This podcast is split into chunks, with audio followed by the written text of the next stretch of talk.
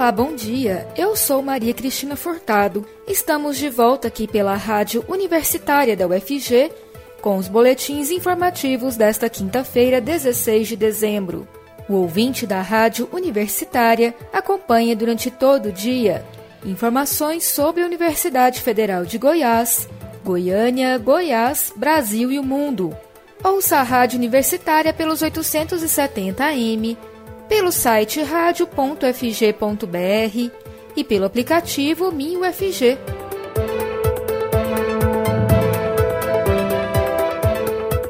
A promotora Alice de Almeida Freire, da 7 Promotoria de Justiça do Ministério Público do Estado de Goiás, protocolizou no final da tarde desta quarta-feira uma ação civil pública pedindo a suspensão imediata do procedimento de revisão do Plano Diretor de Goiânia na Câmara Municipal. O argumento é de que a medida possa garantir a ampla participação popular e a transparência por meio da realização de audiências públicas noticiadas com no mínimo 15 dias de antecedência da data de sua realização. A ação também pede que a Justiça determine que o Paço Municipal retire o projeto da Câmara e o submeta à apreciação popular por meio de audiência pública ou deliberação do Conselho Municipal de Política Urbana, COMPUR. Neste caso, a promotora entende a necessidade de que sejam apreciadas as alterações propostas pelo grupo de trabalho criado pelo prefeito Rogério Cruz em fevereiro que analisou as emendas feitas pelos vereadores ainda em 2020.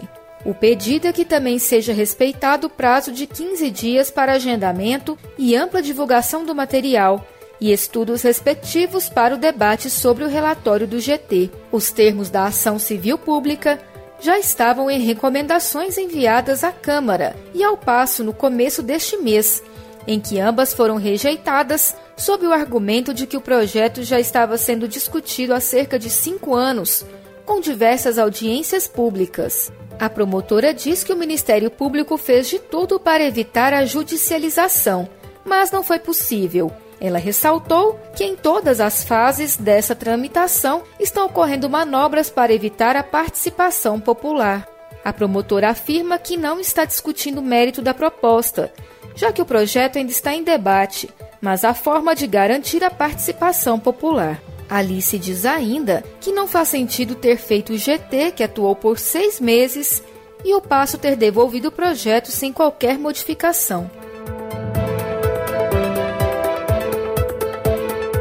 Relatório final sobre o projeto de atualização do Plano Diretor de Goiânia na comissão mista da Câmara Municipal, vai acatar a implantação da chamada outorga onerosa de alteração de uso, instrumento que regula a possibilidade de crescimento do perímetro urbano da capital, em áreas pré-determinadas pela própria lei. A questão foi proposta pelo grupo de trabalho formado pela Prefeitura para analisar as mais de 200 emendas apresentadas ao projeto por vereadores anteriormente. Na prática, o instrumento não garante uma expansão urbana, mas dá a possibilidade para que ela seja feita desde que sejam atendidos certos pré-requisitos. Relatora do projeto na casa, a vereadora Sabrina Garcês, do PSD, afirmou que a proposta do GT foi modificada e agora foram estabelecidos critérios claros para que ocorra a expansão na área definida. O relatório deve ser entregue na segunda-feira, dia 20, já com o novo mapa. As emendas analisadas pelo GT serão colocadas no plano por meio de emenda coletiva e que vai reunir também cinco novas emendas de Lucas Quitão, do PSL. E o clima na Câmara de Vereadores diante da ação movida pelo Ministério Público de Goiás para suspender o plano é de manter a tramitação até que haja ordem judicial. Conselho Regulador da Agência Goiana de Regulação, Controle e Fiscalização de Serviços Públicos, AGR, aprovou nesta quarta-feira um aumento de 8,85% na tarifa da Saneago. A medida entra em vigor no mês de fevereiro de 2022 e é válida para o quadriênio de 2021 a 2024. O último aumento aprovado pela revisão tarifária periódica da Saneago foi de 23,13% em 2015. O reajuste deste ano foi proposto pelas equipes técnicas da GR e da Agência de Regulação de Goiânia e aprovado na 21ª reunião ordinária do ano do Conselho Regulador. Os cálculos são resultados de estudos técnicos e de contribuições da sociedade por meio de consulta e audiências públicas. O presidente da Agência Reguladora de Goiânia, Paulo César Pereira, disse que a metodologia criada para a revisão tarifária avançou em rigor e com a colaboração de critérios mais precisos. Entre as novidades, Paulo César destacou o levantamento da base de ativos da empresa, que leva em consideração todos os equipamentos, obras em estações de tratamento e estrutura. Segundo o presidente, no ciclo anterior, essas informações eram indicadas e controladas apenas de forma contábil. Com isso, equipamentos recebiam projeções teóricas sobre o nível de deterioração. Paulo César explica que, ao exigir o levantamento da metodologia, as agências reguladoras criaram um parâmetro mais específico de análise.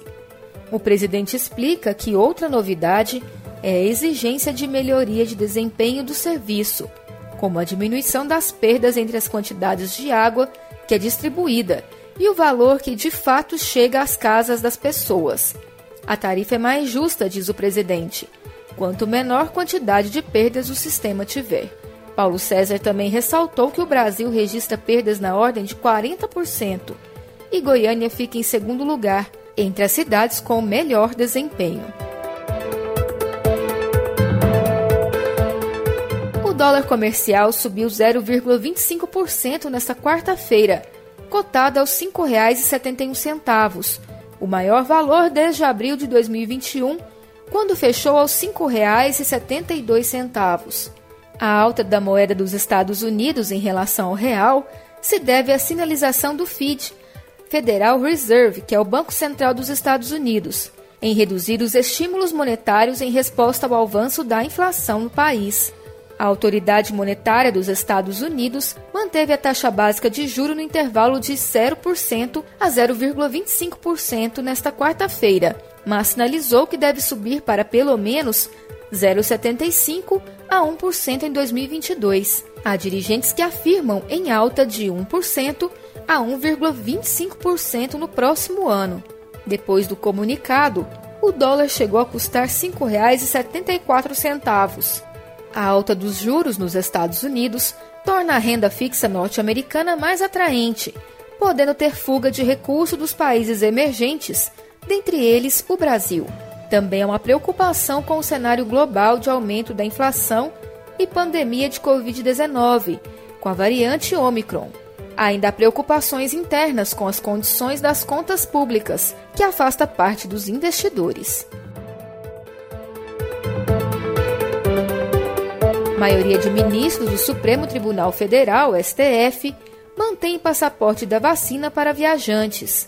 Vamos ouvir mais informações na reportagem de Vitor Ribeiro, da Rádio Agência Nacional. A maioria dos ministros do Supremo Tribunal Federal votou por manter a determinação de Luiz Roberto Barroso para que seja obrigatório o chamado passaporte da vacina para viajantes que chegam ao Brasil. A decisão de Barroso foi tomada no último sábado em caráter liminar, no âmbito de uma ação movida pelo Partido Rede Sustentabilidade. Barroso é o relator da ação e foi o primeiro a votar neste julgamento iniciado nesta quarta-feira. Ao defender a cobrança do comprovante da vacinação, o ministro avaliou que essa deve ser a regra e que o passaporte da vacina precisa ser exigido pelas empresas aéreas no momento do embarque. A estratégia de substituir o comprovante por teste PCR e quarentena dos viajantes só deve ser adotada em três situações: quando a pessoa não puder ser vacinada, se o viajante vier de um país que não conseguiu comprar vacinas ou para brasileiros que saíram do país antes dessa terça-feira, dia 14. Barroso foi seguido por outros ministros da corte. O julgamento ocorre no plenário virtual, em que cada ministro insere o voto eletronicamente no sistema do Supremo Tribunal Federal. Os votos podem ser enviados até o fim da noite desta quinta-feira. Da Rádio Nacional em Brasília, Vitor Ribeiro. Acontece nesta sexta-feira a última edição do ano do Chorinho, na antiga estação ferroviária na Praça do Trabalhador, no centro de Goiânia. Às 7 horas da noite, o show de abertura é com Face Quarteto. Às 7h40 tem João Garoto e o grupo Brasileirinho. Às 8h15, Beiju sobe ao palco. E às 9 horas, Nós é Nós. O projeto Chorinho foi retomado pela Prefeitura de Goiânia depois de mais de dois anos parado por conta da pandemia. A retomada deveria ter ocorrido no dia 12 de novembro, mas foi adiada para o dia 19 daquele mês por conta da morte da cantora Marília Mendonça. A promessa da administração municipal era de que, nesse retorno, o chorinho se tornasse itinerante e não fosse realizado de maneira fixa em frente ao Grande Hotel, na esquina da Rua 3, com a Avenida Goiás, no centro.